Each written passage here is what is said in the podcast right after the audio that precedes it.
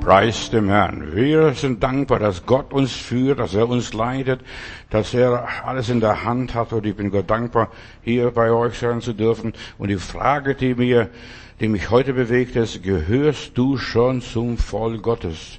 Volk Gottes ist nicht die evangelische Kirche oder katholische Kirche oder weiß, weiß ich, oder eine Sekte oder welche Gruppe auch immer, Freikirche, nein, gehört zum Volk Gottes. Und das meine ich auch nicht die Juden, ich meine auch nicht die Moslems, ich meine einfach Volk Gottes, das im Himmel angeschrieben ist. Und deshalb nicht, dass euch die Dämonen untertan sind, jubelt und jaucht, sondern freut euch am allermeisten, dass euer Name im Buch des Lebens steht. Um das geht es mir heute. Und Gott macht den Unterschied. Wer zum Volk Gottes gehört und wer nicht. Ich kann nicht sagen, du gehörst zum Volk Gottes oder du gehörst zum Volk Gottes oder der gehört zum Volk Gottes. Nein, das bestimmt der Heilige Geist. Am Sonntag haben wir das Thema gehabt, welche der Geist Gottes führt. Die sind Gotteskinder.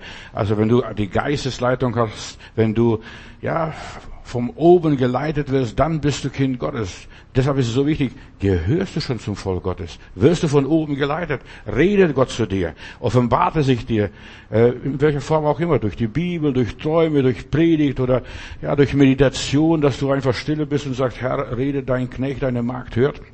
In 2. Mose Kapitel 18, das ist mein Einstieg heute, Nachmittag, da heißt es, 2. Mose 8, Vers 19, so ist es, ich will eine Scheidung setzen zwischen meinem und deinem Volk, zwischen also Pharao, Ägypten und zwischen den Israeliten damals, auf den Jakobskinder vor allem und so weiter. Morgen soll dieses Zeichen geschehen und Gott hat Zeichen gesetzt. Das war die Wolkensäule und dazwischen war auf der einen Seite war das Volk Gottes und auf der anderen Seite waren die Israeliten damals. Also Pharao hat ein Volk und der Herr hat sein Volk. Der Teufel hat sein Volk und die Welt hat sein und der Heilige Geist hat sein Volk. Welche der Geist Gottes leitet diesen Gotteskinder? Ich mache eigentlich nichts anderes als die Fortsetzung vom Sonntag. Du solltest auch die Predigt von Sonntag mal hören, nur zwischendurch. Und damals, und so in dieser Situation hier, damals wohnten sie alle zusammen, Gottes Volk und das äh, Volk der Pharao, das Pharao, also die Ägypter. Und auch heute, wir leben alle noch in der Welt, aber Gott macht den Unterschied in dieser Welt, wer zu Gott gehört und wer nicht. Gott macht den Unterschied. Und er macht hier so einen Unterschied, dass man das sofort merkt. Also du merkst, du merkst selber und die Ägypter merken selber, äh, dass sie dazugehören oder nicht dazugehören. Jeder weiß, ich gehöre zum Volk Gottes oder ich gehöre nicht zum Volk Gottes. Und zwar durch das innere Zeugnis des Heiligen Geistes. Und ich werde eine Scheidung oder Trennung machen, sagt Gott, und es wird offenbar werden. Und damals, als die ganzen Plagen, die zehn Plagen kamen, da war ein Unterschied. Plötzlich im Land Gosen, da schien die Sonne und bei den Ägyptern war stockdunkel, da zu denen kamen die Frösche und die Insekten und da hagelte und donnerte und blitzte. Und der Würgeengel ging vorbei. Und nur bei denen, denen das Blut an der Türe gestrichen war, als Zeichen dessen, da ging der Würgeengel vorbei. Und Gott macht auch jetzt in der Endzeit, seid sicher, liebe Geschwister, einen äh, Unterschied zwischen dem, der Gott dient und dem, der Gott nicht dient, der Gott vertraut und der Gott nicht vertraut. Nur, nur jetzt als Einstieg. Und es wird offenbar werden mit denen, die geimpft sind und nicht geimpft sind. Gott wird einen Unterschied machen. Pass auf, was da alles kommt, was da alles noch kommt. Wir werden erstaunt sein. So wie jetzt, wie jetzt die Leute, die in Afghanistan sind. Guck mal, was für ein Zirkus hat Deutschland und der Westen in Afghanistan angestellt. Die Leute haben sie nicht, nicht rausgeholt. Verstehst du? Weil der Moor hat seine Pflicht getan und jetzt kümmert sich keiner. Wenn die Leute stürmen Flugzeuge, verstehst du, vom Flughafen, die wollen mitfliegen, wir wollen raus, raus, raus, raus. Die haben nicht einmal ihre eigenen Leute gerettet. Verstehst? Verlass dich nicht auf Menschen. Gott macht den Unterschied. Nicht die Regierung, nicht die Mediziner, nicht die Philosophen, nicht die Pastoren. Die brauchen selber Hilfe. Und Gott macht den Unterschied. Das, Weißt du, der Gott dient. Malachi Kapitel 3. Der Gott den Zehnten gibt zum Beispiel, der sich für Gott aufopfert, der für Gott lebt, der den Herrn lobt und preist. Gott macht selbst den Unterschied. Das ist so wichtig. Das erwählte Volk Gottes und das andere Volk Gottes. Und Gott wird einen Unterschied machen zwischen den Auserwählten, die zu Gott Tag und Nacht rufen, und die, die nur in die Kirche gehen am Sonntag, fromm spielen und religiös sind. Gott wird einen Unterschied machen. Pass auf, was da kommt.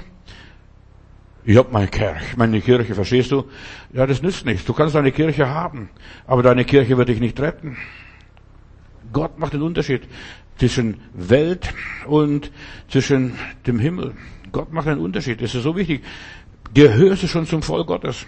Das mag, ja, Zeiten der Not wichtig sein. So wie jetzt die Leute in Afghanistan. Zehn Jahre lang dienten sie da dem deutschen Volk, den Westen, oder 20 Jahre übersetzten und machten alles.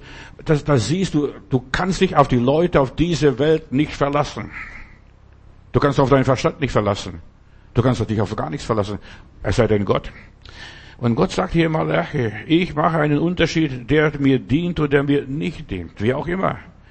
Und wir fangen unseren Dienst mit, den, mit dem Geld an, mit Finanzen. Ich gebe meinen Zehnten und Gott, ich beteilige Gott an mein Leben und Gott segnet mich dann. Ich muss Gott an mein Leben beteiligen. Und wir sehen auch in der Bibel, der Zöllner und der Pharisäer. Gott macht Unterschied. Der eine ging gerechtfertigt äh, nach Hause und der andere, ja, ich habe meine Pflicht getan. Ich habe gebetet, ich habe Gott gedankt und so weiter. Bei dem ist nichts passiert. Und das ist der Unterschied. Bei den Leuten passiert nichts. Du kannst beten und es passiert nichts. Und das ist der Unterschied. Viele Leute beten. Die beten in der Notzeiten, aber in der Notzeiten, die, die Gebete sind sehr fraglich für mich. Rufe mich an in der Not, ich will dich erretten. Aber das gilt für wahre Auserwählten, die Tag und Nacht zu Gott rufen. Denen wird er Recht schaffen. Und nicht den anderen. Verstehst du? Nicht den anderen. Nur die zu ihm rufen. Und der eine hat Sündenvergebung und der andere hat nicht Sündenvergebung. Der Zöllner hat Sündenvergebung gehabt. Er ging gerechtfertigt aus dem Tempel. Der hat gutes Gewissen. Der konnte sein Haupt erheben und er konnte seine Straße fröhlich ziehen. Den einen wird gesagt, kommt her, ihr Gesegneten, und den anderen wird gesagt, geht hin und haut ab, ihr Verfluchten. Was wollt ihr? Gott macht den Unterschied, er selbst. Bei den einen sind die Häuser frei von diesen lästigen Plagen, Insekten und so weiter, Stechmücken, oder die haben sauberes Trinkwasser, nicht mit Blut vermengt und was weiß ich, verseuchtes Wasser. Und die anderen, obwohl sie aus, der, aus dem gleichen Brunnen trinken. Die einen haben gesegnetes Wasser und die anderen haben vergiftetes Wasser. Den einen, die einen werden gesegnet und die anderen werden verflucht. Nur schaut euch mal an. Lies mal, zweite Buch Mose. So, von welchen die Ägypter gequält wurden und so weiter und die anderen werden bewahrt. Der Würgeengel geht vorbei. Da ist das Blut an den Türpfosten. Die, ja, und die anderen werden gequält und auch in der Endzeit, die das Mahlzeichen des Antichristen haben. Und wir sind dabei, dass der Antichrist sein Mahlzeichen äh, aufstempelt, aufdrückt. Ja, die Leute glauben das nicht. Das ist so einfach. Jetzt haben sie die dritte Impfung oder bald kommt die vierte Impfung, weil die dritte auch nichts taugt. Verstehst Die Juden haben es durchgeimpft in Israel. Das Volk wurde durchgeimpft. Jetzt dürfen die Israel nicht mal nach Deutschland kommen. Selbst wenn die schon zweimal geimpft sind, die müssen in die Quarantäne, weil das nichts bringt. Das ist alles nur Augenwischerei und Betrug. Nur nebenbei. Ja, wir, das gegenwärtige Zeitalter ist so wichtig, dass wir, dass wir bedenken, Herr, mach du mit mir einen Unterschied. Und wo, wem gehörst du? Ich, weiß, ich denke nur an meine Tochter, die spielt mit dem Dreirad auf der Straße und fährt rauf und runter. Dann kommt ein Polizist und wir, gucken, wir, wir haben die Kinder, unser Kind beobachtet und dann fährt sie rauf und dann steht, sie auf ihr, sitzt auf ihrem Rädchen und dann sagt der Polizist, ja Mädel, wem gehörst du? Ich gehöre dem Heiland. Siehst du? Süß. Das, das Kind wusste, ich gehöre dem Heiland. Ich gehöre nicht der Familie Maturis, ich gehöre dem Heiland. Und wir sollten auch wissen, wem gehörst du? Wenn du im Schlaf geweckt wirst, plötzlich geht die Tür auf und jemand steht an der Tür und sagt, wem gehörst du? Dass du im Schlaf sogar sagen kannst, ich gehöre dem Heiland. Hast du dieses Zeugnis? Hast du diese Gewissheit? Hast du deine Identität? Das ist die Frage.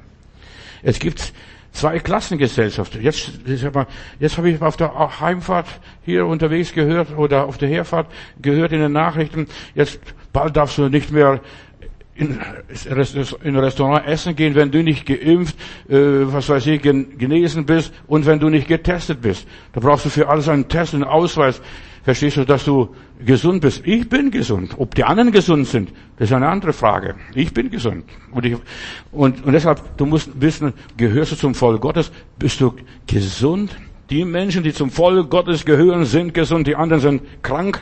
Die haben ein Virus einen negativen Virus, da kannst du noch so viel getestet sein, noch so viel geimpft werden, noch so viel operiert worden sein. Du musst gesund sein.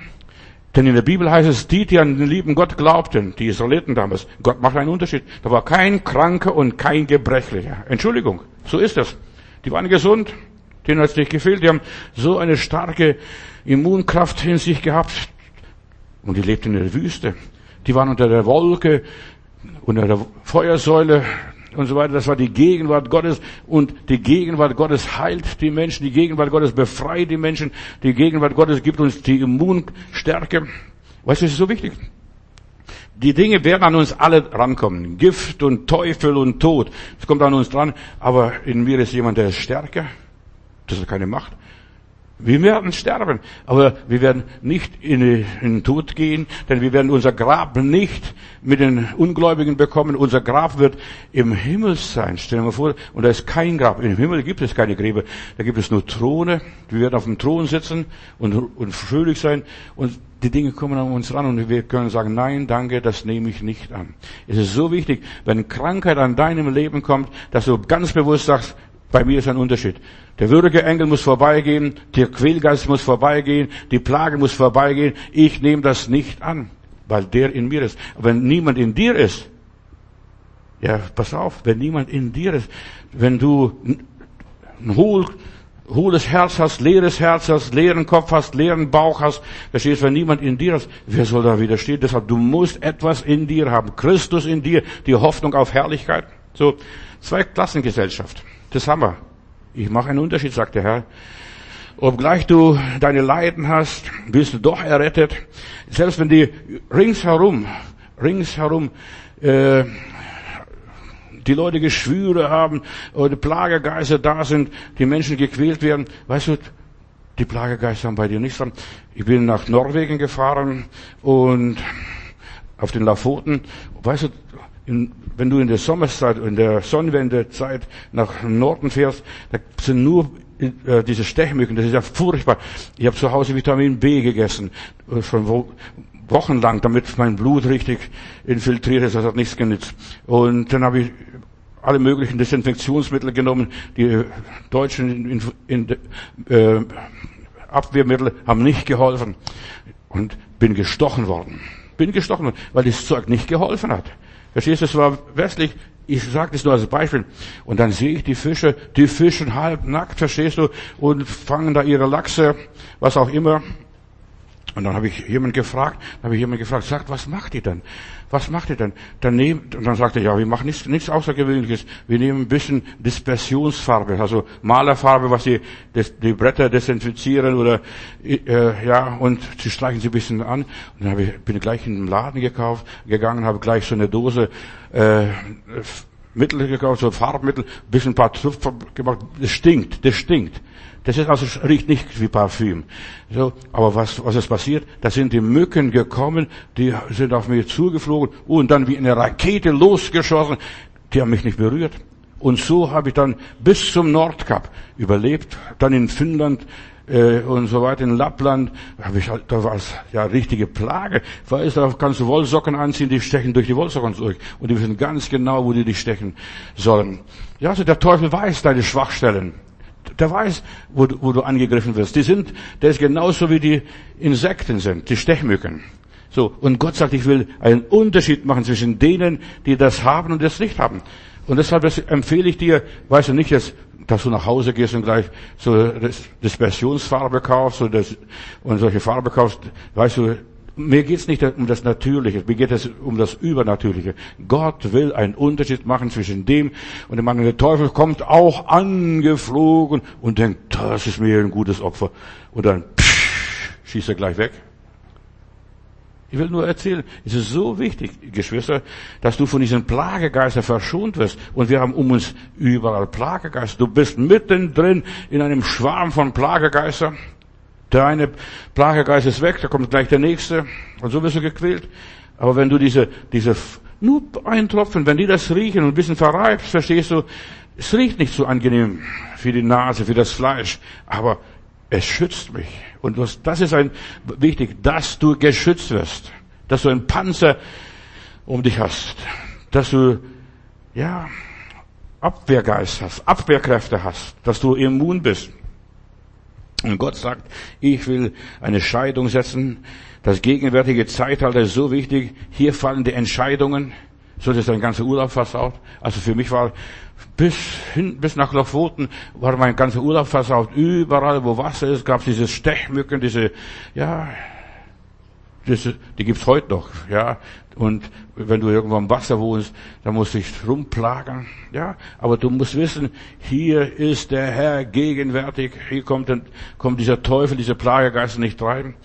Und es ist ein Zeitalter der Gnade. Von Pfingsten bis auf die Wiederkunft Jesu ist ein Zeitalter der Gnade. Wenn du voll des Heiligen Geistes bist und da kommt so ein Plagegeist und der merkt, da wohnt der Heilige Geist, da ist Power drin, da, ja, du bist unter Strom, unter Energie, unter der Kraft Gottes und dann psch, schießt die wieder hoch. Da lässt sich der Teufel in Ruhe. Warum so viele Christen geplagt werden von Plagegeistern? Gott macht einen Unterschied zwischen Volk Gottes und dem anderen. Ich habe keine, keine Plage. Ich weiß, der Herr ist stärker, weil er in mir wohnt, weil er die Kraft besitzt, alles abzuwehren. Der, der in euch ist, stärker als der, der in der Welt ist. In dieser Periode, in diesem Zeitabschnitt, wo wir leben, geht es für Gott nicht um den, um großen Bau, große Kirche oder der Berufung, sondern Gott baut seine Gemeinde, sein Volk. Und er sagt, die Pforten der Hölle werden meine Gemeinde nicht überwältigen. Es geht nicht, dass du eine Berufung hast, dass du sagst, ich bin evangelisch, katholisch oder weiß ich was noch. Nein. Matthäus 16, Vers 18 heißt es, ich will meine Gemeinde bauen, die Pforten der Hölle werden sie nicht überwältigen. Du wirst angegriffen, ich werde angegriffen, wir werden alle angegriffen. Es wird scharf geschossen. Aber weißt du, wir werden nicht verletzt, weil wir uns nicht bloßstellen, wie der Siegfried in der Sage und der Legende, verstehst? Wir sind im Blut des Drachen natürlich, in der Geschichte von, vom Siegfried, aber wir sind im Blut Jesu Christi getaucht, getauft. Wir sind versiegelt. Und deshalb, wir dürfen unser Blöse nicht sagen, wo dieser, noch die, der wunde Punkt noch bei uns ist. Wir haben alle wunde Punkte. Sei doch ehrlich. Wir haben alle wunde Punkte. Und der Teufel legt an und versucht uns zu Fall zu bringen, zu zerstören, zu vernichten, uns krank zu machen, uns schwach zu machen, uns mutlos zu machen. Ja, was kann ich gegen die Masse tun? Doch, alles. Du kannst deine Stirn bieten und sagen, komm ich um, so komme ich um, aber ich werde meine Knie nicht beugen von dem und jenem. Und deshalb hat Jesus gesagt, ich will meine Gemeinde bauen. Auf was? Auf was? auf das Bekenntnis von Petrus. Petrus hat wie aus der Pistole geschossen gesagt, als er gefragt wird, was denkst du von mir?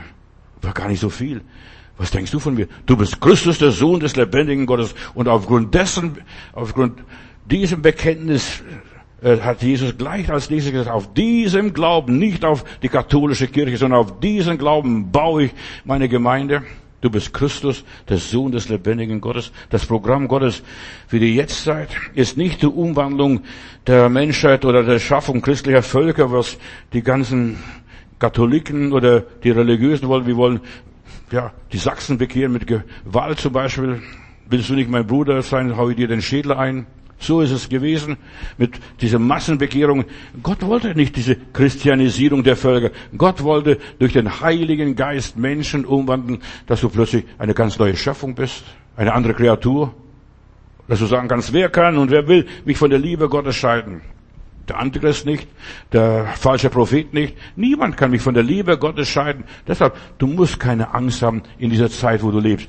Corona, Delta und weiß der Teufel noch was. Verstehst du, werden jeden Tag neue, neue, neue Viren erfunden.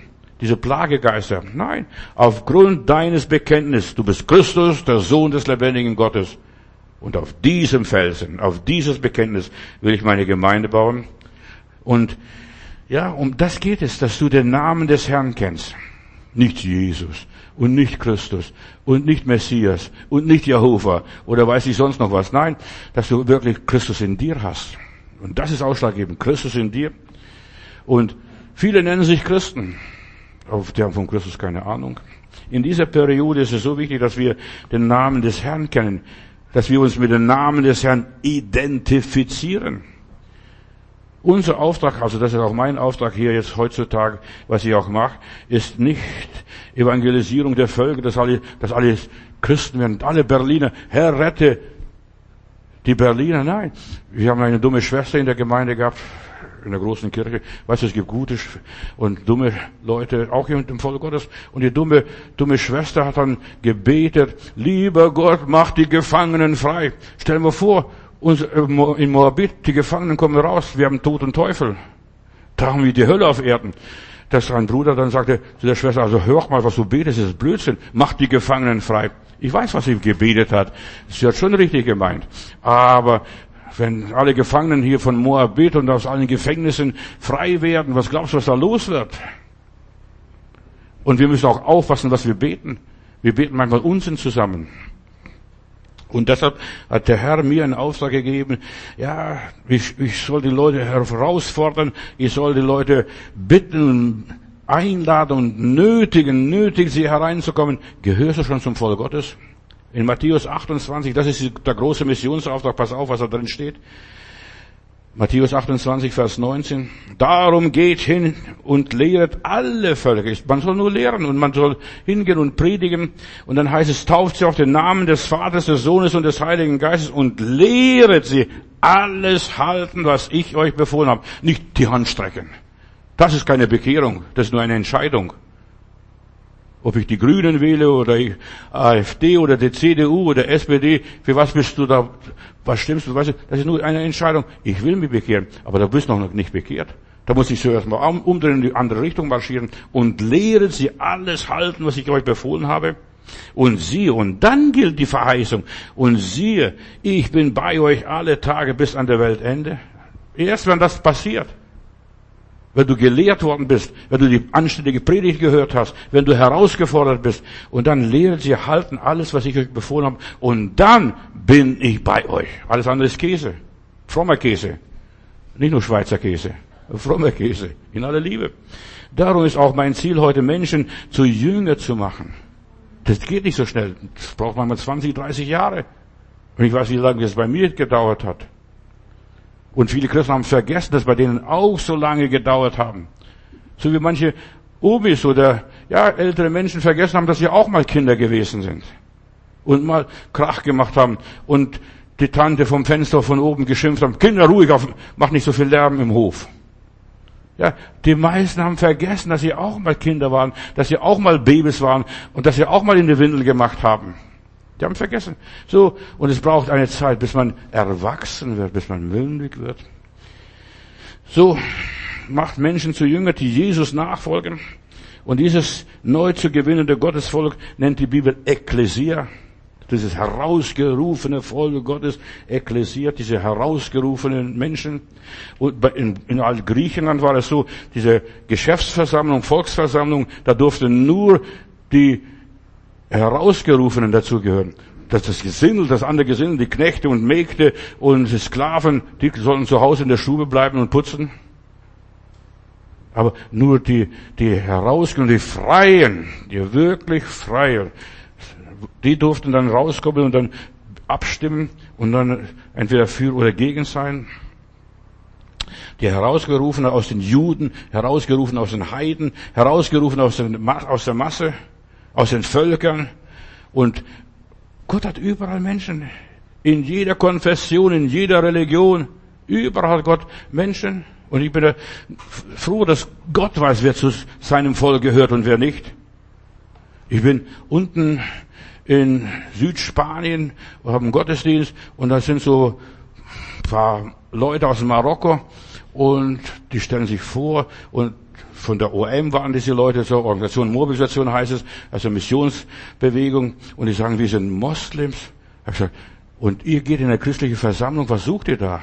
Verstehst du, ihr solltet in eine Moschee gehen, dort ist euer Platz. Nein, die sagen, wir sind Moslems für Jesus. In Paris habe ich Leute kennengelernt, die auf, auf der Straße Traktate verteilt, trotz des Verbots. Guck mal, Paris, Frankreich, ein christliches Land, dort ist verboten, auf der Straße Traktate zu verteilen. Und die haben gemacht, gemacht, wir machen trotzdem, wir verteilen trotzdem Traktate, wir lassen uns das nicht verbieten. Und die haben gesagt, wir sind Juden für Jesus.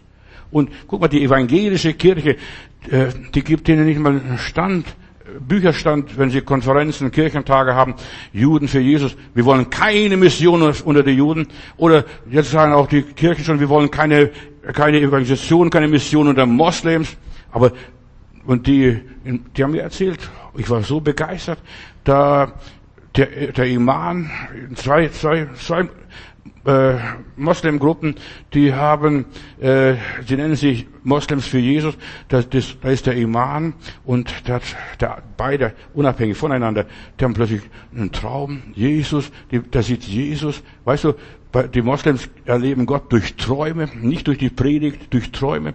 Und die Träume, Jesus, der Prophet der Liebe, der Prophet des Wortes und so weiter. Mohammed ist ein Prophet, so wie ich auch ein Prophet bin. Verstehst du? Aber Jesus ist auch ein Prophet. Und wir lieben Jesus, wir beten zu Jesus. Und ich habe in Pakistan erlebt, in Lahore, in einer Evangelisation, in einer Versammlung mit über 13.000 Leuten. Und neben mir sitzt der Innenminister von, von Pakistan, von Lahore. Und er sagt, und er hebt die Hände hoch, betet in Zungen und sagt, Bruder, wie kannst du, wie kannst du in der Regierung sitzen als Christ, als charismatischer Christ, betest in Sprachen, hebst die Hände hoch, ja, sagte, ich bin ein guter Moslem. Weißt du, ich bin getauft, esse kein Schweinefleisch, rauch nicht, lieb Jesus. Und Mohammed war ein Prophet. Lass doch den sein, ein Prophet. So, es gibt so viele Propheten.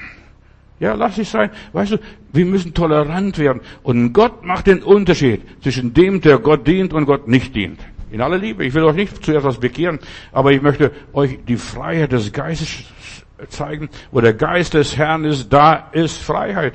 Da ist man nicht verkorkst, da ist man nicht verbohrt. Gott ruft aus allen Völkern seine Kinder heraus. Und Gott hat in jeder Sekte, in jeder Kirche, in jeder Konfession, in jeder Religion, hat er seine Kinder. Und es ist schön zu wissen, überall plötzlich merkt man, das ist mein Bruder. Und, und man respektiert einander. Ich wollte in Indien mal Fotos machen, so wie die da äh, so in ihren Altar da ein Räucherstäbchen anzünden. Dann zieht mich der Bruder und sagt, Bruder, nein, das wollen wir nicht. Wir wollen nicht, auch wenn wir, wenn wir beten, wir wollen auch nicht fotografiert werden. Lass doch die beten. Lass doch die beten. Wenn sie es ehrlich meinen, dann, dann ist es okay, lass es. Gott lässt dem Aufrichtigen gelingen. Da macht schon Gott einen Unterschied, dass Gott dem Aufrichtigen gelingen lässt. Nicht den Scheinfrommen, diesen Pharisäer, Gott, ich danke dir, oh, dass ich das und das und das und das tun, tun, und dass ich nicht so bin wie der da, da hinten. Gott weiß, wer aufrichtig ist und wer verloren ist, auch wenn er scheinfromm ist, wenn er konservativ ist, wenn er orthodox ist. Gott weiß es. So. Wir sollen einfach das himmlische Bürgertum genießen. Unser Name ist im Himmel angeschrieben. Und das ist das Allerhöchste. Wir lesen hier in Philippa Brief, was der Apostel Paulus schreibt. Und das ist wunderbar. Philippa 3, Vers 20. Wir aber sind Bürger im Himmel. Das ist der Unterschied. Ich bin nicht Bürger in Deutschland oder in Russland oder in Amerika. Ich bin ein Bürger im Himmel. Wir sind Bürger im Himmel, woher wir auch erwarten den Heiland, dass er kommt. Wir erwarten Jesus nicht von Jerusalem. Er wird nicht mehr von Jerusalem kommen. Viele Jerusalem uninteressant. Wir erwarten Jesus von, vom Himmel. Er wird kommen in den Wolken des Himmels mit großer Kraft und Herrlichkeit. Und da lese ich hier weiter. Und er wird unseren geringen Leib verwandeln. Er macht den Unterschied. Denn er wird gleich, wie er verherrlicht ist, auch unser Leib verherrlichen und sich alle Dinge untertan machen. Er wird auf dem Ölberg seine Füße setzen und der Ölberg wird zerplatzen in zwei Teile. Nur die Jünger Jesu werden einmal die himmlische Regierung bilden. Ja, in aller Liebe. 1. Korinther 6, Vers 2. Oder wisst ihr nicht? Und das ist die Frage. Gehörst du schon zum Volk Gottes? Wisst ihr nicht, kapiert es nicht, begreift es nicht, dass die Heiligen die Welt richten werden? Die Heiligen. Nicht die Frommen. Die Taliban. Die richten jetzt ihr Land. In aller Liebe. Ja, die sollen es auch machen. Ich habe nichts dagegen. Wenn nun die Welt von euch gerichtet werden soll, seid ihr denn nicht gut genug, über eure eigenen Sachen zu richten? Und das merkt man, wenn du Kind Gottes bist, wenn du zum Volk Gottes gehörst, du benimmst dich anders, reagierst anders, du lebst anders. Obwohl du in der Welt bist, bist du nicht von der Welt. In aller Liebe, das ist ein großer Unterschied. Wisst ihr nicht, heißt es, dass wir dass ihr, oder wir, sagt hier Paulus, einmal über die Engel richten werden und wie viel mehr über die täglichen Dinge des Lebens. Wenn du mit den Dingen des Lebens nicht fertig wirst, und ein Zeichen, du gehörst nicht zu Gott. Ja, ich kann's nicht mehr. Ach, ich schmeiß alles hin, ich hau alles hau ab und so weiter. Nein. Wenn du Kind Gottes bist, du machst einen Unterschied. Mit der Krankheit verzweifelst nicht. Da, da nimmst nicht gleich Tabletten und suchst den Tod. Nein, du weißt, Gott kann mich durchbringen. Selbst wenn ich todkrank bin, kann er mich lebendig machen noch, quick lebendig. So, wenn ihr nicht über die Engel, über die Dämonen, über, hier meine ich insbesondere Dämonen, über die Engel herrschen wird, über die Geister, über blöde Gedanken, wenn ihr das nicht beherrscht, Depression nicht beherrscht, wie wollt ihr dann die Welt einmal richten? Wir sollen lernen, jetzt den Unterschied schon in unserem persönlichen Leben, alles unter die Füße. Das Ziel unserer Berufung ist unsere Erhöhung, die Verherrlichung Jesu in unser Leben. In dem Namen Jesu haben wir den Sieg. Die Gemeinde Jesu lebt jetzt schon vom Himmlischen, im Himmlischen, für Himmlischen. Ja, die haben total andere Dinge. Wir wissen, dass alles vergeht. Das ist alles vergänglich. Gar nicht so wichtig. Ihr Weg ist ewig und ihr Wesen ist Ewigkeit. Ach, alles vergeht, lass es. Der Wille Gottes geschieht. Und wir sind aus der Ewigkeit, wir gehen in die Ewigkeit. Wir, unser Leben ist nicht auf diese Erde festgelegt. Das ist nur, ja, die Brücke. Unser, die Welt ist nur und die Brücke, über die wir hindurch müssen. Hier müssen wir uns bewähren in dieser Zeit. Und wenn wir uns hier nicht bewähren, die Dinge nicht unter die Füße kriegen, da brauchen wir nicht da in den Himmel warten, dass ich in den Himmel komme. Im Himmel, also in der Ewigkeit, in die Ewigkeit kommen alle. Also da muss nicht das in unseren Glauben, ja, in der Ewigkeit. Das ist in der Ewigkeit kommen wir alle. Bloß wo? Ganz weit weg vom Heiland oder ganz nah beim Heiland? Das wird die große Frage sein. Der Unterschied wird sein, wo wirst du die Ewigkeit zubringen? Gehörst du schon zum Volk Gottes? Zu der Regierung Gottes? Zu diesem Establishment des Herrn? Das ist die große Frage. Die Gemeinde der Erstgeborenen. Hier Hebräer 12, Vers 23. Ihr, also wir, du und ich, Ihr seid gekommen zu dem Berg Sion, zu der Stadt des lebendigen Gottes, dem himmlischen Jerusalem und so weiter und zu den vielen tausend Engeln, zu der Festversammlung und zu der Gemeinde der Erstgeborenen, die im Himmel angeschrieben sind und zu Gott, dem Richter über alle und zu den Geistern der Vollendeten. Ja, es ist ein Unterschied, ob du in die Ewigkeit gehst und unvollendet bist. Deshalb schreien und brüllen so viele Menschen, wenn sie sterben, wenn sie auf die Ewigkeit zugehen. Was Sie merken, ich habe leere Hände, ich habe nichts. Was, was bringe ich her? Und so weiter. Und dann zu den vollendeten Gerechten und dann zu dem Mittler des neuen Bundes, Jesus Christus, und zu dem Blut der Besprengung, das besser redet als das Blut Abels. Der Würgeengel muss vorbei. Der hat hier bei mir nichts zu suchen. Darum bin ich hier, darum predigen auch wir und so weiter. In den Ehrentagen Jesu war die Gemeinde noch nicht in Vollsinn da. Er sagt, ich will die Gemeinde bauen. Die Gemeinde ist noch nicht gebaut. Erst am Pfingsten ist die Gemeinde entstanden, nur in aller Liebe. Als Jesus über diese Erde wandelte, war die Gemeinde noch nicht da. Die haben Jünger, die, die Jüngerschar um sich gehabt hat der Herr. Und so weiter. Jesus spricht, wenn er sagt, ich werde meine Gemeinde bauen, das ist Zukunftsvision. Die Gemeinde Jesus, das neue Gottesvolk entstand erst zu Pfingsten, 1. Korinther Kapitel 12, Vers 13 und wie der Leib einer ist und hat doch viele Glieder und so weiter. Der Leib hat viele Glieder, aber so, und obwohl es viele sind, guck mal, der Finger, der Daumen und der Kleine, der schüttelt die Pflaumen. Ja, da, jeder Finger ist wichtig und wie wichtig der Daumen ist. Die meisten Leute haben nicht kapiert, wie wichtig der Daumen ist. Wenn du den Daumen nicht hättest, könntest du deine Hand gar nicht richtig gebrauchen. So, jedes Glied, auch der kleine Dicke, ist wichtig. Ja, jeder. Und wie, da gibt es viele Glieder. Und wir hängen, wir, das hängt alles mit dem Haupt zusammen. Und wenn das Haupt auferstanden ist und das Haupt lebt, dann werden auch die Glieder funktionieren und leben. Denn wir sind durch einen Geist alle zu einem Leib getauft. Wir seien Juden oder Griechen, Sklaven oder frei und so weiter und sind alle mit einem Geist getränkt. Hier, durch den Daumen gehen die Nerven durch, durch den Ringfinger oder den Zeigefinger oder selbst für den kleinen Finger gehen die Nerven durch. Und alle sind zusammen verbunden mit dem Leib. Deshalb gehörst du schon zum Leib Jesu Christi. Ist er dein Haupt in deinem Leben? Ja, ich bin evangelisch, katholisch. Pfingsten war nur der Anfang der Gemeinde. Und Petrus und die Elf traten auf. Sie, war, sie waren eins. Verstehst? An der Ecke predigt Petrus, dort predigt der Thomas, da hinten predigt der Johannes. Weil die haben keinen Lautsprecher gehabt. So hat jeder gepredigt und jeder hat genau dasselbe. Also wenn sie sich verschworen hätten, sie predigen das Gleiche. Und zu der Zeit und bis heute ist, ist Israel zerstreut unter alle Nationen, seit 70 nach Christus auf jeden Fall. Und mit Pfingsten, mit der Pfingstpredigt des Petrus begann der Himmel sich aufzuschließen. Und Petrus und die Elf traten auf und sie gaben Zeugnis. Und dann liest mal, Petrus geht, Apostelgeschichte 10 zum, zum Cornelius. Und die empfangen den Heiligen Geist und der Petrus und seine Brüder sind erstaunt. Sagen, wie bitte, ich kapiere es nicht. Die reden genauso in Sprachen wie wir damals an jenem Pfingsttag vor 15 Jahren. Erstaunt. Die haben denselben Heiligen Geist empfangen. Apostelgeschichte 11, Vers 17, da lese ich. Dann ist dieses Apostelkonzil hier. Wenn nun Gott ihnen den gleiche Gab, die gleiche Gabe des Geistes gegeben hat wie uns und so weiter, als wir zum Glauben gekommen sind an Jesus Christus, wer war ich und wer bin ich, dass ich Gott abwehren könnte? Weißt du, dass ich sie taufe, dass ich sie segne und so weiter.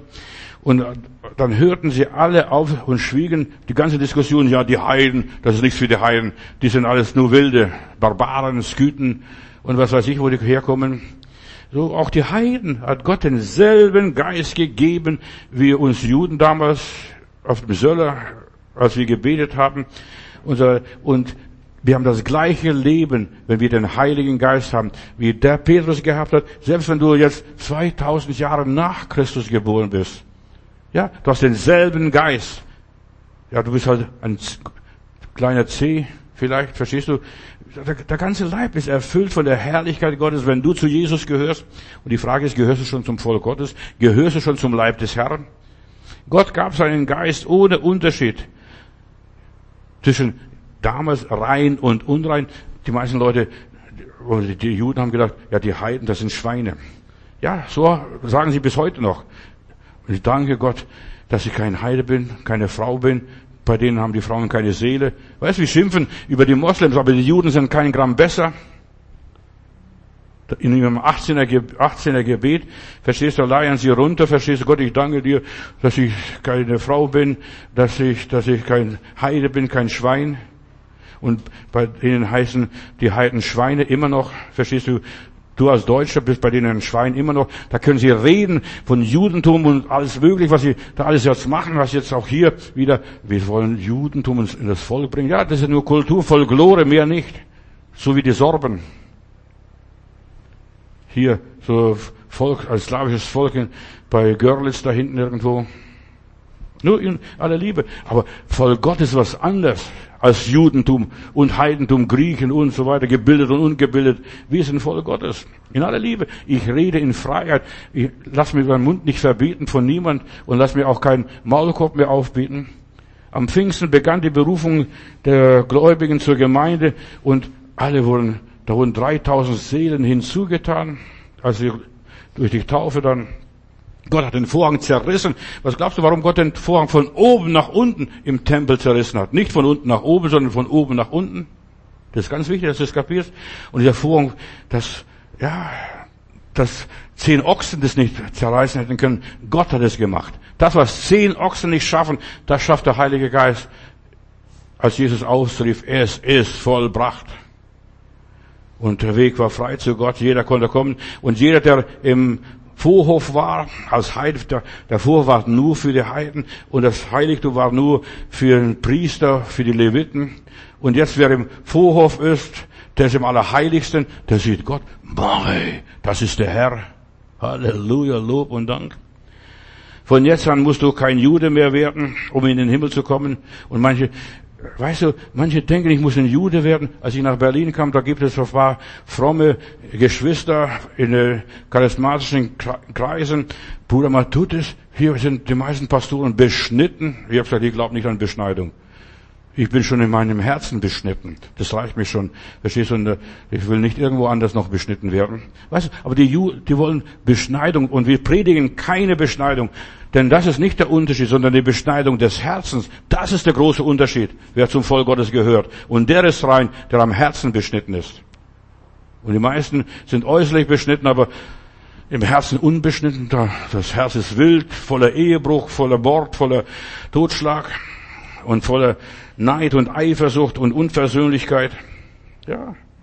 Und jetzt musst du kein religiöser Mensch werden. Jetzt gilt das Heil Gottes allen Menschen. Kommt her, ihr alle, die mühselig und berufen seid und so weiter und beladen seid, ich will euch erquicken.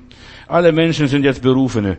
Frauen wie Männer, Auserwählte sind Gottes, von Gott begnadigt. Wer zu Jesus kommt, wer Jesus im Glauben erblickt, wird heil zu derselbigen Stunde.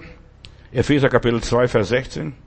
Da lese ich gerade, er hat das Gesetz, das in Gebote gegossen oder gefasst war, abgetan Jesus hat das Gesetz, das die Engel, nicht der liebe Gott die Gesetze gegeben. Die Engel haben das Gesetz gegeben. Studier mal ruhig die, deine Bibel. Das Gesetz, was wir hier haben in der, im fünften Buch Mose oder im zweiten Buch Mose, was, das haben Engel gegeben. Und selbst die Engel konnten das Gesetz gar nicht richtig halten. Verstehst du? Und wie sollst, willst du, wie soll ich als Mensch das Gesetz halten? Und Jesus hat das Gesetz abgetan und sich selbst äh, hier hingegeben, damit er aus den beiden, die Gesetz haben und die kein Gesetz haben, dass die beiden ein neuer Mensch werden. Das ist toll. Der Jude wird ein Christ und der Heide wird ein Christ. Egal, ob er aus der Türkei kommt oder ein Araber ist oder aus Indien kommt oder aus Afrika kommt, ist egal. Wir sind alle eins. Ich habe in Birmingham evangelisiert, also in England, mal drei Wochen evangelisiert und am, weißt du, das sind alles Farbige gewesen in der, in der Gemeinde und am Schluss wusste ich nicht, bin ich weiß oder bin ich schwarz. Verstehst du, ich habe in der Hände geklatscht und Gott gelobt und gepriesen. Ich wusste nicht mehr. Weißt du, in Christus sind wir eins. Da vergisst du, ob du weiß oder schwarz bist. Wir sind eins und so weiter und haben Frieden miteinander. Ich weiß, in Nottingham, da habe ich auch evangelisiert, da, da gab es diese Rassenunruhen und dann haben sie die Geschwister mit mir eingehängt und wir haben Gott gelobt und gepriesen, weiß und farbig. Und das ist das schöne Volk Gottes, ist ein farbiges Volk Gottes. Und Gott hat beide versöhnt durch das Kreuz Jesu Christi und die Feindschaft aufgehoben. Es gibt keine Rassenfeindheit, äh, Feindschaft mehr. Wir sind eins in Christus. Und das ist mein Bruder. Das ist meine Schwester. Mann und Frau. Und damit hört jede Sonderstellung auf. Nur Männer kommen in den Himmel oder nur Frauen, verstehst du? Nein. Und der Heiland gerade als erste Zeugen, Evangelisten, die Frauen genommen, die waren die ersten Zeugen am Ostermorgen. In aller Liebe. Gott hat die Feindschaft aufgehoben. Gott hat den Unterschied gemacht. In der Gemeinde Jesu ist ein, ein, eine Verbindung da, Mann und Frau. Und dann haben die Christen natürlich aus dem Judentum Tradition übernommen. Die Frauen sitzen hier und die Männer sitzen dort, in Ost und West. Verstehst? Auf der links und rechts. Nein, wir sind eins in Jesus Christus. Lob und Dank. Und ich sage einfach Halleluja. Diese ganze Verbindungen sind abgebrochen. Gott selbst hat das Volk zu seinem Volk gemacht. Und, und ich finde es ganz toll. Die Gemeinde Jesu. Ja, die Menschen lehnen die Menschen ab. Ein Jude, ein Grieche, ein Heide, ein Moslem. Ja, Jesus ist für alle Menschen gestorben, auf dass alle, die an ihn glauben, nicht verloren gehen, sondern ewiges Leben haben. Jetzt kann der Jude zu Gott kommen, jetzt kann der Heide zu Gott kommen, dann gibt es keine Privilegierte mehr. Jetzt gibt es keine, keine Sonderrechte. Ja, der hat mehr, der kommt ja von den Leviten, da kam jemand zu mir, ich bin ein Kohen, also ein Priester. Gesagt, woher weißt du das? Ja, das bin ich von meiner Abstammung her. Das glaube ich nicht. Ich gesagt, weißt du, wir haben alle in unserer Linie, also in unserer Abstammungslinie Karl den Großen. Verstehst du, wir sind alle irgendwo ein paar Ecken verwandt mit Karl den Großen. Und ich habe dem gesagt, du bildest nur ein, dass du Kohen bist. Ja, und dann habe ich gesagt, ich, in der Schweiz gibt es eine Firma, die, da kannst du dein Blut hinschicken und die testen dein Blut und dann stellen, stellen fest, zu welcher Rasse, wo du gehörst, was für Mischling du da bist. Sagte, nein, ich bin ein Cohen, ein reiner, ein reinrassiger. Und das hat er gemacht, er hat er hingeschickt. Und da kam die Bestätigung zurück, er stammt von den Wikinger ab.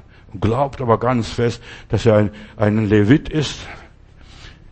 Weißt, die Menschen, die so vermischt, so vermischt.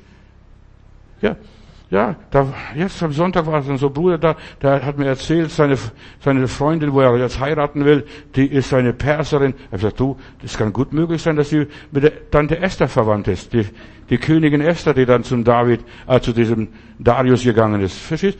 Wir, wir sind so vermischt. Es gibt keinen reinrassigen. Und wenn du es nicht glaubst, dann lass dir Blut abnehmen und lass es da untersuchen. Du wirst uns feststellen, da bist du mit, mit den Sachsen verwandt, mit den Kelten womöglich oder mit Ostfriesen. Ja, wundere dich nicht. Und Jesus Christus hat uns eins gemacht durch sein Blut. Ich habe meine Bluttransfusion gehabt. Ich habe reines Blut, das Blut Jesu Christi, seines Sohnes macht mich rein von aller Sünde, was die Völker getrieben haben, was sie getan haben. Ja, wir sind reinrassig, wenn wir zu Jesus kommen. Gehörst du schon zum Volk Gottes? ist meine Frage. Die gläubigen Heiden sind jetzt gleichberechtigt. Sie können vor Gott treten. Sie sind Miterben. Sie sind am, sie sind am Leib Jesu Christi Glieder. Sie sind Mitinhaber aller Verheißungen des Himmels, was Abraham hatte, was Noah hatte, was Moses hatte, was Israel hatte, was Jesus uns gegeben hat. All diese Verheißungen sind in mir inklusiv. Halleluja. Der ganze Segen Abrahams. Ich muss kein Jude werden.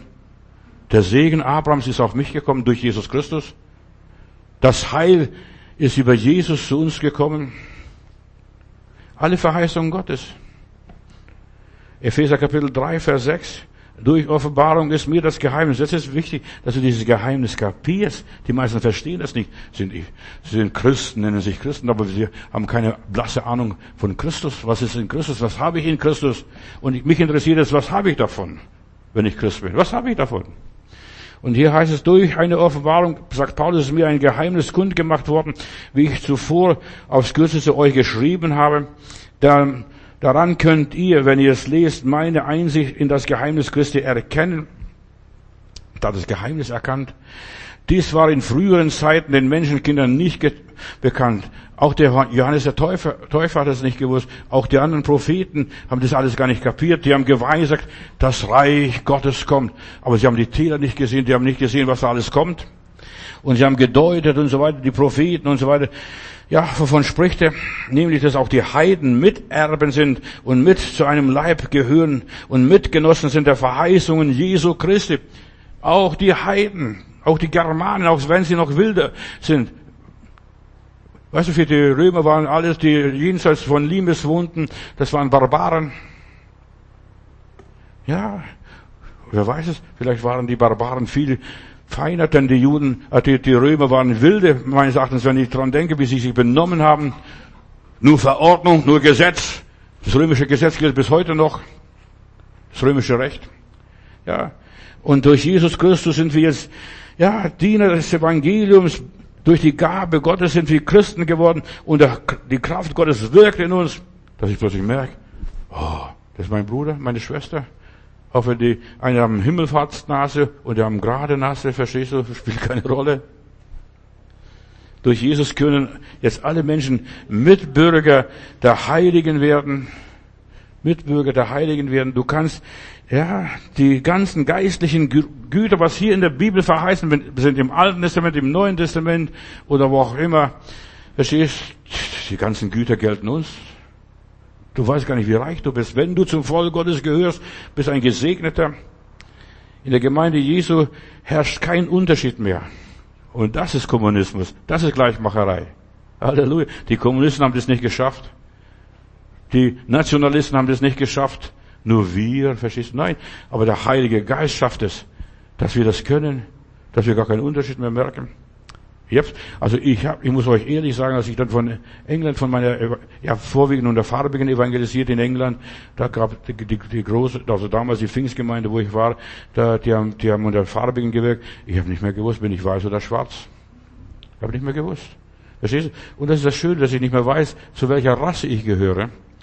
Kein alttestamentlicher Prophet hat das Geheimnis erkannt, obwohl es von Gott schon von Ewigkeit her beschlossen war. Lies mal 1. Petrus Kapitel 1, Vers 10. nach dieser Seligkeit haben geforscht und gesucht, die Propheten, und die haben geweissagt von der Gnade Gottes für euch und haben geforscht, auf welche, auf was der Zeit der Heilige Geist zeigt und deutet. Und sie haben gerätselt, was meint, was ist dazwischen, was ist dazwischen? Diese Tiere, diese, ja, die sehen die Spitzen der Bergspitzen. Und das ist Prophetie. Man sieht nur die Bergspitzen, man sieht nicht, was dazwischen liegt. Ja, das ist Prophetie und so weiter. Und das alles kommt. Die haben die Bergspitze nur gesehen, nur die Highlights, nur die große, das Zwischen haben sie nicht gesehen. Gott liebt alle Menschen. Lob und Dank. Halleluja. Jeder darf zu ihm kommen. Und die Gemeinde, dieses Geheimnis war ihnen verborgen. Und das ist nämlich das Geheimnis, was Paulus predigt. Die Gemeinde Jesu, das Volk Gottes, das Volk dazwischen, in der Ebene Römer Kapitel 16, Vers 25. Ehre sei Gott, sagt er. Damit schließt er diesen Brief an die Römer ab. Der euch stärken kann gemäß meinem Evangelium und der Predigt von Jesus Christus, auch hier durch meine Predigt und so weiter. Und gemäß der Offenbarung des Geheimnisses, das seit ewigen Zeiten schon verschwiegen war, nun aber uns kundgemacht wird durch die heilige Schriften und durch die Propheten und so weiter. Und wir durch den Gehorsam des Glaubens jetzt aufrichten, dass auch die Heiden kommen können. Weißt du, Paulus der erzkonservative Jude, Pharisäer von Pharisäern, heißt es aus dem Stamm Benjamin. Der hat damals keinen Bluttest gemacht. Aber wenn er das gewusst hätte, da war er mit halb Babylon verwandt. Verstehst du in aller Liebe? Ja, dann die, die Juden waren lange Zeit in der babylonischen Gefangenschaft. Ja, ich bin ein Benjamiter. Garantieren konnte das sowieso nicht. So, aber jetzt hat der Herr ihn bekehrt, hat er alles weggeworfen, sich von allem Judentum gelöst, obwohl er ein Pharisäer von Pharisäern war. Er hat sich von allem gelöst. Und jetzt redet er, dass auch die Heiden kommen können und er streitet und kämpft. Auch die sind würdig. Bei Gott ist niemand unwürdig. Jeder darf zu Gott kommen. Und erst seit Pfingsten, seit der Sendung des Petrus nach Caesarea zum Cornelius, wird das Geheimnis preisgegeben Galater Kapitel 1, Vers 11. Denn ich tue euch kund, Brüder und Schwestern, dass das Evangelium, das von mir gepredigt wird, nicht von menschlicher Art ist, sondern von göttlicher Art. Denn ich habe es nicht von einem Menschen empfangen und nicht von Menschen gelernt, sondern durch eine Offenbarung Jesu Christi. Und wenn du mit Jesus gehst, pass auf, du wirst merken, eine Gemeinde von tausend Leuten, da wirst du merken, der gehört zu Jesus und der nicht. Da wirst du plötzlich merken, der lebt wieder Heiland, der spricht wieder Heiland, der singt wieder Heiland, in aller Liebe. Durch die Offenbarung. Plötzlich spürst du, das ist mein Bruder. Und du kannst, selbst Vater und Mutter, Bruder und Schwester können verwandt sein. Und du merkst, der ist nicht auf meiner Linie. Der hat einen anderen Geist. Der ist anders eingestellt. Und gerade der, eins der die Christen verfolgte, Saul von Tarsus damals, der hat diese Offenbarung von Gott bekommen. Und das, weißt du, manche sagen von einem Extrem zum anderen. Aber das ist oft so, dass du von einem Extrem zum anderen pendelst. Denn ihr habt ja gehört von meinem Leben früher im Judentum, schreibt ihr hier, wie ich über die Maßen die Gemeinde Gottes hier, die Christen verfolgt habe und sie zu zerstören suchte. Das sind alles Ketzer und so weiter. Und ich übertraf viele im Judentum, viele meiner Altersgenossen in meinem Volk. Und ich eiferte dermaßen für die Überlieferung meiner Väter hier, die ganzen Gesetze aus, dem, aus der Tora, von diesen fünf Büchern Moses und so weiter. Aber es gefiel Gott, verstehst, Halleluja, es gefiel Gott, mich zu bekehren, mich dickschädeln, mich Trottel zu, umzukehren, mich von dem Ross, dem hohen Ross runterzuwerfen. Da liegt er da, bitte führt mich. Ich weiß gar nicht, ich bin blind geworden. Man muss zuerst mal blind werden fürs Judentum, für die Religion und was weiß ich, fürs Heidentum, um Gott kennenzulernen. Siehe, er betet. Wenn du die Wahrheit erfahren willst, fang an zu beten. Siehe, er betet, Herr, öffne meine Augen. Ich bin blind geworden. Durch die ganze Religion werden die Menschen blind. Und jetzt lernt er das Geheimnis Gottes kennen hier. Kolosser Kapitel 2, Vers 2, da lese ich, ich lese euch die Bibel, könnt ihr alle nachlesen selber und selbst studieren. Davor und danach die Verse lesen, da steht die Wahrheit drin. Kolosser 2, Vers 2, die mich von Angesicht gesehen haben, auf dass sie ihr Herz gestärkt werden, wenn ich, weißt du, ich kann sogar von ferne da, da schreibt mir jemand auf Malta, von Malta, ich höre deine Predigten. Stell vor, Malta, das ist ganz unten, kurz vor Afrika, im Mittelmeer. Oder irgendwo Ja, Madagaskar, ich höre deine Predigt. Ihr, ihr kennt sowas nicht und so weiter. Ihr wisst es nicht, aber eure Herzen sind gestärkt worden. Ihr habt von mir gehört und so weiter, damit ihr zur Einsicht der Fülle Gottes und zu dem Erkenntnis der das Geheimnis Gottes kommt, das in Jesus Christus ist. Wenn du mit Gott verbunden bist, wir sind miteinander verbunden, mit Karl V. oder Karl den Großen verwandt. Wir sind verbunden durch Jesus Christus. Kolosser Kapitel 4, Vers 3. Betet zugleich auch für uns, heißt es hier weiter, was Paulus schreibt, auf dass Gott uns eine Tür für das Wort auftue, auftue und wir vom Geheimnis Christi reden können, von der Gemeinde. Du gehörst dazu. Ob du zu der Rasse gehörst oder zu jener Rasse gehörst, spielt gar keine Rolle mehr. Ich bin in St. Petersburg, besichtige die Stadt und da ist so Hundeschau. Da führt jeder so seinen Dackel und dann seinen Hund. Manche haben sogar Schleife reingemacht im Hund. Und da war eine Frau mit so einem weißen Hund mit der Schleife. Das werde ich nie vergessen. Und dann sieht er, so ein ähnlicher Hund mit der Schleife ist auch da. Dann sagt er, komm, da gehen wir nicht rein, wir gehören nicht dazu. Verstehst? Aber der Hund wollte gerade zu den anderen Hunden. Der Hund hat eine Sehnsucht gehabt. Und die hat gezogen und sagt, nein. Und ich habe das beobachtet, das hat mich ergriffen. Ich habe gesagt, guck mal, das Tier weiß, ich da gehöre dazu. Und ich bin auch schön.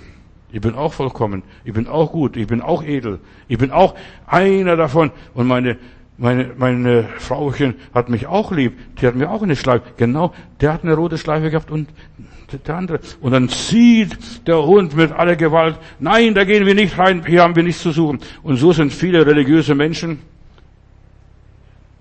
Nein, da gehen wir nicht rein. Und du weißt gar nicht, was deine Familie ist. Hast du nichts zu suchen. Und manche Leute haben Angst, das ist eine Sekte, das ist eine Freikirche, das ist was weiß ich, was es alles ist. Da habe ich nichts zu suchen. Bete, dass, dass man das Geheimnis Christi erfasst und erreicht und so weiter. Und dann schreibt Paulus hier weiter, Kolosser 4, Vers 3. Und deswegen, um deswegen willen bin ich auch in Fesseln gefangen und so weiter, auf dass das so offenbar wird, dass, dass, dass die Leute aus der Verklemmung rauskommen.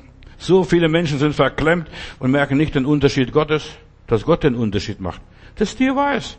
Also, das war für mich eine Predigt. Das Tier, der Hund, der weiße Hund, was das auch war, der weiß, da gehöre ich dazu in dieser Show. Epheser Kapitel 4, Vers, na, Epheser Kapitel 6, Vers 19. Paulus sagt, betet für mich, dass mir das Wort gegeben werde, wenn ich meinen Mund auftue, freimütig das Geheimnis des Evangeliums euch allen verkündige, dessen Bote ich bin. Und zwar, ich bin in Ketten, aber ich predige in Freimut. Wir sind vielleicht behindert, so wie wir ziehen, wir spüren den Zug des Heiligen Geistes, wie dieser Hund. Ich gehöre da rein in diese Show. Da muss ich auch hin und ich würde bestimmt auch einen Preis kriegen. Aber nein, mein Herrchen, meine Frauchen lässt mich nicht rein. Und wir haben so viele Frauchen und Herrchen, die uns abhalten möchten, in aller Liebe, den Willen Gottes zu tun, unseren Instinkten nachzugeben, wie der Geist uns leitet, zu geben. Und dieses Geheimnis der Gemeinde ist das Geheimnis des Glaubens. 1. Timotheus Kapitel 3, Vers 9 die Diakone und die Mitarbeiter und so weiter, die sollen das Geheimnis des Glaubens mit reinem Gewissen bewahren. Nicht die Unterschiede machen. Weißt du, du bist ein Mädel, du bist ein Junge. Die sind alle gleich bei Gott. Da gibt es kein Mädchen und kein Jungen. Für Paulus sind diese Geheimnisse keine Verborgenheit oder, oder etwas Mysteriöses. Nein, es ist die Offenbarung des Geistes. Und die viele Christen haben keine Ahnung, wo sie hingehören. Ich schicke die Leute, jetzt die letzten Tage, nicht die letzten Tage, vor letzte Woche war das, da hat mir jemand geschrieben, äh, Pastor, kannst du mir eine Gemeinde empfehlen? Habe ich gesagt, ich kann es nicht. Ich empfehle keine Gemeinde mehr, niemand mehr. Denn alle Gemeinden sind gut und alle Gemeinden sind schlecht. In, alle, in aller Liebe. Gesagt, geh in eine Kirche. Und ich habe das so oft in einer Dorfkirche irgendwo, geh in deine Kirche und dann setz dich mal hin und dann wirst du es vielleicht sehen, ein Omi oder Opi und so weiter. Und ein ernster Bibelforscher ist, nicht Jehovas Zeuge, ein ernster Bibelforscher ist und er beschäftigt sich und er betet für einen Pastor, der hört auf das Wort Gottes und du wirst merken, wenn du Jesus liebst und er Jesus liebt, dann werdet ihr plötzlich miteinander verwandt. Ist das nicht schön? Gott macht uns dann eins. In Christus, da ist wieder das, noch das, verstehst du, wieder eins. Und so findet man zueinander. Und so haben wir auch äh, auch hier, in der Gemeinde miteinander zusammengefunden. Plötzlich, wir passen zusammen wie, wie so Puzzle. Und Gott fügt es so zusammen. Ich bin so beschnitten und so, und ich passe jetzt rein in das Leben und der passt in mein Leben rein. So führt Gott die Menschen zusammen. Welche der Geist Gottes leitet, die sind Gottes Kinder. Weißt du, wenn, wenn dich organisieren und sagt, du übernimmst die Partnerschaft für die Schwester, den Bruder oder umgekehrt. Wir haben das Zeit lang gemacht. Weißt du, aber ich habe gemerkt, das ist Unsinn. Der Heilige Geist muss zeigen, wer mein Pate ist und mein Freund ist und mein Partner ist und mich begleitet und ja, zu wem ich passe. Ja, Gott muss es fügen. Du passt nicht zu jedem. Du wirst auch nicht zu jedem passen, selbst wenn du es willst. Der Heilige Geist muss dich so beschneiden, dass du da reinpasst. Dass, dass du so zusammengefügt wirst zum Volk Gottes. Für Paulus sind das Geheimnisse und so weiter, aber für was er predigt hier, und es ist eine Offenbarung des Geistes und plötzlich du sitzt, ihr sitzt so weit auseinander und dann ruckst du näher, näher, näher, näher, näher und dann wirst du plötzlich verwandt. Und äh, ja, dann merkst du plötzlich, ich komme aus der gleichen Gegend, ich habe das gleiche Erlebnis, ich habe die gleiche Krankheit, ich habe die gleiche Höhen, die gleichen Tiefen. Irgendwie passe ich zusammen. Auch wenn auch diese Generationsprobleme, was viele Leute haben Generationsprobleme, was sie bräuchten. Viele junge Leute bräuchten einen Opa und eine, Oma, die schon durch die Tiefen gegangen sind, die Hölle erlebt haben, die dann den anderen stärken. Wir brauchen einander. Ja, guck mal, wenn du deine Hand anguckst, da, da, das sind Glieder und jedes Glied hat eine Funktion. Da, da muss ein Arm sein, da muss, muss Oberarm und Unterarm sein, da muss, ja, da muss das alles in deinem Leben sein, damit, damit das Werk Gottes getan werden kann. Und das ist die Offenbarung des Heiligen Geistes. Hier erfährt man Erlösung, da nimmt man sich gar nicht mehr wichtig. Man bekommt eine Erleuchtung. Deshalb sagt Paulus, bitte hilf und betet für mich, dass ihr, dass das Wort Gottes in Freimut verkündigt wird. Wenn du wiedergeboren bist und der auch wiedergeboren bist, ja, dann wäre die gleiche Sinne. Als meine Tochter geboren wurde, besuche sie in der Kinderklinik und da liegen sie zum, und dann komme ich rein, ich, und die, die Krankenschwester sagt, das ist ihre Tochter, dann sieht sie mich und fängt an zu plärren. Und dann plärrt sie und plötzlich plärrt der ganze, die, die ganzen Kinderbettchen. Verstehst du? Plötzlich fangen die an zu plärren. Weil, wenn einer das macht, verstehst du, fangt, bei den Kindern ist es so, machen, machen gleich alle mit. Warum auch immer. Es ist egal. Weißt du, und dann merkst du, wer wiedergeboren ist, wer lebt, wer Leben in sich hat. Tote werden nicht plärren, aber Lebendige werden plärren. Und du hast den Heiligen Geist, bist mit dem Heiligen Geist erfüllt, der ist mit dem Heiligen Geist erfüllt. Ja, sag mal, das stimmt was nicht. Da ist was, verstehst du? Oder sagst, ja, wir sind verwandt.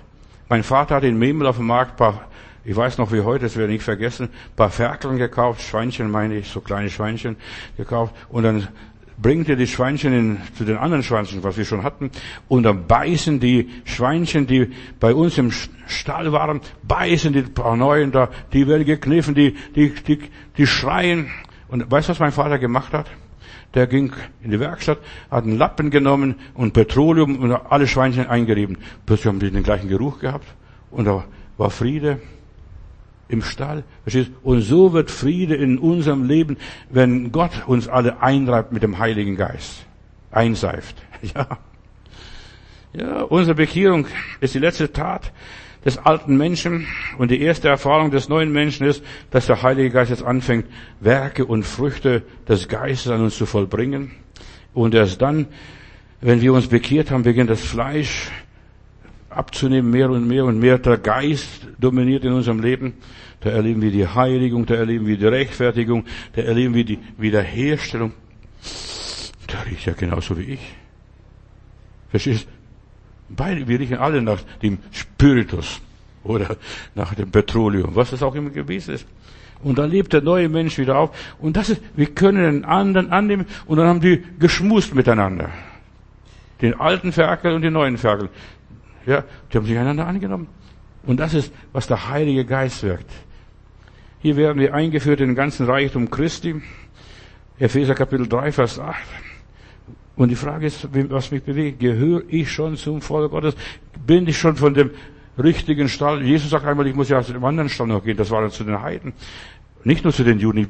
Er sagte zuerst einmal, ich bin zu, nur zu, zu den Juden gesandt. Und er hat seinen Jüngern gesagt, geht zuerst am Anfang nur zu den Juden, nicht auf die Straße der Heiden, hat er ja extra gesagt. Und dann sagt er, geht hin in alle Welt. Als sie soweit waren. Hier, Epheser Kapitel 3, Vers 8. Mir, dem Allergeringsten unter allen Heiligen, ist die Gnade gegeben worden, den Heiden zu verkündigen, den unausforschlichen Reichtum Jesu Christi und für alle ans Licht zu bringen, die, wie Gott sein Geheimnis ins Werk setzt, das von Ewigkeit her verborgen ist in ihm, der alles geschaffen hat, damit jetzt kund werde die mannigfaltige Weisheit Gottes, nicht nur Juden, Israel, Israelis und was weiß ich, oder nur die Weißen und die Farbigen. Nein, wir haben so einen Reichtum. Wenn ich, wenn ich meine farbigen Geschwister sehe, wie die singen, die Souls und Gospels und was weiß ich, die, die schmettern, die singen aus dem Herzen. Auch wenn sie Sklaven waren, jahrelang in Amerika, die haben, die haben etwas, was wir nicht haben. Und wir haben etwas, was die nicht haben. Und so können wir uns gegenseitig ergänzen, bereichern. Die mannigfaltige Weisheit Gottes und so weiter, dass der Teufel den Mund nicht mehr zukriegt. Die Gemeinde Jesu hat eine, eine gewaltige Aufgabe und die, Sieg, die Segnungen sind, laut Epheser Kapitel 3, Vers 10 dann weiter, vielgestaltig, sind irdisch und sind auch geistlich. Weißt du, wir können uns gegenseitig ergänzen. Die, haben, die einen haben Geld, die haben kein Geld, aber die können laufen. Schau diese Marathonläufer, der Äthiopier, wie schnell der hier läuft und stellt Weltrekorde auf. Stell dir mal vor, die Gemeinde Jesu, wenn wir alle zusammenstehen, in dem Namen des Herrn und zusammenhalten, wir können den Teufel jagen, den Antichristen in die Hölle jagen, die Mächte der Finsternis aufhalten. Und, wir haben einen wunderbaren Auftrag. Wir als Menschen, wir sind mit Gott Vater verbunden, wir sind mit Gott Sohn verbunden, wir sind mit Gott Heiliger Geist verbunden. Die Erlösten gehören nicht mehr sich selbst, sondern sie gehören Gott. Und äh, wenn du nicht zum Volk Gottes gehörst, bist du aus der Gnade Gottes draußen. Deshalb, dein Anliegen soll es sein, nur um diese sich flehe, dass mein Name dort steht im Buch des Lebens, dass wir Gott gehören, dass wir Gottes Eigentum sind. Die Beziehung ist so wichtig zum Heiligen Geist. Der Heilige Geist ist der große Lehrer. Wir werden geleitet von diesem Heiligen Geist. Der Heilige Geist verherrlicht Jesus, verinnerlicht Jesus in uns. Das macht der Heilige Geist plötzlich, plötzlich riechen wir nach diesem Petroleum oder nach dem, ja, Spiritus oder was es auch ist. Er ist der Weinstock, wir sind die Reben, er ist das Haupt, wir sind die Glieder, wir gehören zusammen. Wenn du das einmal begriffen hast, wir gehören zusammen, ich bin ein Zweig und du bist ein Zweig, und das gibt dann ein wunderbares Gewächs. Der Leib Jesu ist das beste Bild für das Christentum. Wir Christen sind alle an der Front. Wir haben einen, Auftrag oder das Haus. weißt du, das Haus ist nicht alles nur Dach. Das Haus ist nicht nur alles die Wand. Das Haus ist nicht nur alles die Tür oder Fenster. Weißt du, jedes Teich oder jeder Part vom Haus hat eine andere Funktion. Und Jesus ist der hohe Priester, der Chef des Hauses. Und wir gehören zum Haushalt Gottes. 1. Timotheus 2 noch, Vers 1, noch paar Bibelstellen. Und so ermahne ich euch nun, dass man in allen Dingen tue Buße, äh, tue Bitte, Gebet und Fürbitte und Danksagung für alle Menschen. Weißt du, wenn du wirklich bekehrt bist und wirklich zum Volk Gottes gehörst, dann betest du für alle Menschen, die zum Volk Gottes gehören. Für Könige und für alle Obrigkeit, damit du ein ruhiges Leben leben kannst, Weißt du, ich bete für die Obrigkeit nur, damit ich ein ruhiges Leben leben kann. Ja, nur deswegen. Ich bin egoistisch. Ja, damit ich Gott wohlgefällig dienen kann und der Freie dienen kann. Weißt du, wir sollen für alle Menschen beten, auch die Bösesten. Wir sollen für alle Menschen beten. Und unser Zeugendienst ist Priesterdienst, was wir haben. Wir ermutigen die Menschen und geben die Gotteskraft weiter, die wir haben. Herr, segne Jetzt, jetzt haben wir Wahl. Und ich sage euch, Geschwister, es ist so wichtig, dass wir jetzt für die Wahl beten, sonst kommt der Teufel an die Regierung. Der wartet nur darauf, bis er da sein Kreuzchen bekommt. Die Gemeinde Jesus ist neue Gottesstiftung, der neue Bund. Wir sind in diesem Bund der Heiligen mit zusammen. Lasst uns dafür beten. Hebräer Kapitel, Hebräer Kapitel 9, Vers 15. Und darum ist es auch der, er der Mittler des neuen Bundes, Jesus, dass Jesus verherrlicht wird. Lasst uns beten, dass Jesus in unserem Volk groß wird, dass die, ja, dass äh, die Leiden Jesu nicht vergeblich und umsonst gewesen sind und die Gemeinde wird gebaut, bis Jesus wiederkommt. Und er ist noch nicht gekommen, in aller Liebe. Er wird bald kommen, vielleicht heute Nacht. Aber lasst uns beten, dass, dass das Leib Jesu aufgebaut wird, dass der letzte Heide dazukommt, der letzte Jude dazukommt. Wir sind erlöst. Erst wenn Jesus erschienen ist, dann, ja, jetzt sind wir auf dem Papier erlöst, im Glauben erlöst. Aber dann werden wir wirklich erlöst. Dann haben wir es. Wir haben jetzt einen Ausreise, Ausreiseantrag gestellt und auch die Genehmigung besiegelt. Ja, wir werden auswandern und so weiter. Aber dann kommt der Herr und dann musst du dein Papier vorzeigen. Darfst du zum Flughafen, darfst du nicht zum Flughafen? Wirst du evakuiert? Wirst du ausgeführt? Schau dieses, diese Bilder, was die Leute jetzt in Afghanistan alles erleben. Wir sind begnadigt. Aber wir sind noch im Gefängnis. Ich muss rausgelassen werden aus dem Gefängnis. Geistlich gesprochen. Ich bin noch nicht entlassen. Ich bin schon entlassen. Aber ich muss, die Tür muss aufgemacht werden. So, jetzt dürfen Sie gehen. In ihm haben wir die Erlösung durch sein Blut, die Vergebung der Sünden nach dem Reichtum seiner Gnade, die er uns reichlich widerfahren lassen hat in aller Weisheit und Klugheit. Gott hat uns wissen lassen, dass wir das Geheimnis seines Willens erkannt haben. Dein Wille geschehe, dein Reich komme. Ja. In ihm seid ihr auch zu, er, zum Erben gemacht, eingesetzt und vorherbestimmt nach dem Vorsatz Gottes und so weiter, nach seinem ewigen Ratschluss. In ihm haben wir alles. Und die Frage ist, gehörst du schon zum Volk Gottes? Wir sind auf Hoffnung errettet. Das Heil ist gegenwärtig und zukünftig zugleich. Schwierig zu verstehen. Bei Gott gibt es keine Zeit. Bei ihm ist alles jetzt. Und deshalb, wir sind erlöst und wir werden erlöst. Alles und so weiter. Und begreife die Zukunft und begreife die Ewigkeit. Unser gegenwärtiges Zeitalter ist Osterzeit. Er ist auferstanden und wir warten auf unsere Auferstehung. So wie Gott ihn auferweckt hat und so möchte ich auch auferstehen. Das ist Ostern. Wir leben zwischen zwei Ostern als Auferstanden zwischen zwei Auferstehungen, der Auferstehung Jesu und die allgemeine große Auferstehung. So sind wir, Römer Kapitel 6, Vers 4, kannst nachlesen, bis Vers 11. So sind wir ja mit ihm begraben durch die Taufe in den Tod, machen wir im Glauben und wir stehen wieder aus dem Wasser raus. Bin ich eine neue Schöpfung? Ja, alles kommt aus dem Wasser. Das ganze Leben kommt aus dem Wasser. So, und in ihm sind wir dann zusammengewachsen. In ihm werden wir auch die gleiche Auferstehung haben. Ist Christus auferstanden, so werden wir auch wir auferstehen. Denn wer gestorben ist, der ist frei geworden von der Sünde. Für den gilt kein Gesetz mehr. Wenn du tot bist, gilt für dich kein Gesetz. Kannst alles vergessen. Da gilt keine Beleidigung mehr, keine Kränkung mehr, keine Verletzung mehr. Das macht dir gar nichts mehr aus. Lass doch die Leute schwätzen, was sie wollen. Denn was er gestorben ist, also Jesus, wir sind ja gestorben durch Jesus Christus. So, das sind wir. Das ist der große Unterschied. Bist du es, bist du es nicht? Die große Frage. Und in meine Bibel sagt im Römerkapitel, was ich gelesen habe, und so haltet euch dafür, dass ihr der Sünde gestorben seid und jetzt für Christus lebt. Bild dir was ein. Du darfst dich einbilden. Ich lebe, weil Jesus lebt. Ich regiere, weil Jesus regiert. Ich habe alles unter Kontrolle, weil Jesus hat alles unter Kontrolle oder der Heilige Geist. So, wir haben das erste Ostern erlebt, nicht im Glauben hier in der Bibel, in der Predigt, der Verkündigung und wir werden auch das andere Ostern erleben. Das ist es nur Glaube. Und dann Offenbarung Kapitel 19, Vers 6. Lobt unseren Gott, alle seine Knechte und die ihn fürchten, klein und groß. Lobt Gott und preist ihn und rühmt ihn. Lasst uns freuen und fröhlich sein und ihm die Ehre geben. Lobt ihn.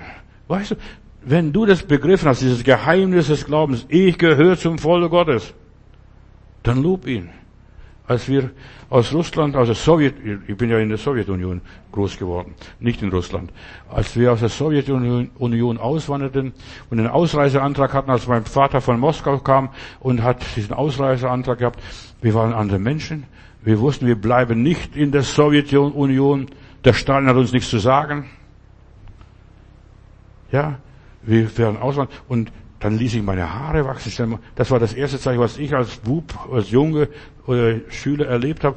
Also in den Sommerferien sind die Haare gewachsen und dann kommt die Lehrerin und sagt, Johannes, du musst zum Friseur, deine Haare müssen geschnitten werden. Habe ich gesagt, nein, wir wandern aus. Und den anderen, die das gehabt, die, die auch lange Haare gehabt haben, ein bisschen längere Haare, hat die Lehrerin ein Kreuz reingeschnitten im Kopf. So, die mussten zum Friseur gehen, ob sie wollten oder nicht. So ist Vergewaltigung.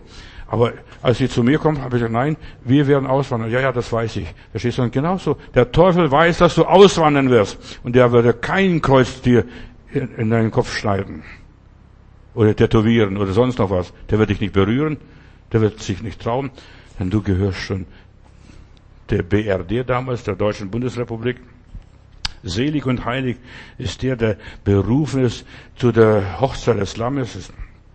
Gehörst du schon zu der Ekklesia, zu den Herausgerufen, zu den Erlösten, zu der Gemeinde des Herrn, zu der Gemeinde, die im Himmel verzeichnet ist, nicht in irgendeinem Kirchenbuch oder im Standesamt, evangelisch, katholisch oder VD, verschiedene bei Finanzamt. Ja, Vater, ich danke dir, dass wir so eine lebendige Hoffnung haben in Jesus Christus durch den Heiligen Geist. Du hast das Werk der Heiligung in uns begonnen und du wirst das Werk auch vollsetzen. Heiland, ich danke dir, dass du der Erlöser bist. Du hast uns erlöst und du bist als Erlöser, du wirst bald wiederkommen. Und wir predigen und ich versuche mit aller Liebe und aller Güte, aller Bescheidenen zu lehren, alles zu halten, was du befohlen hast, dein Jünger zu sein.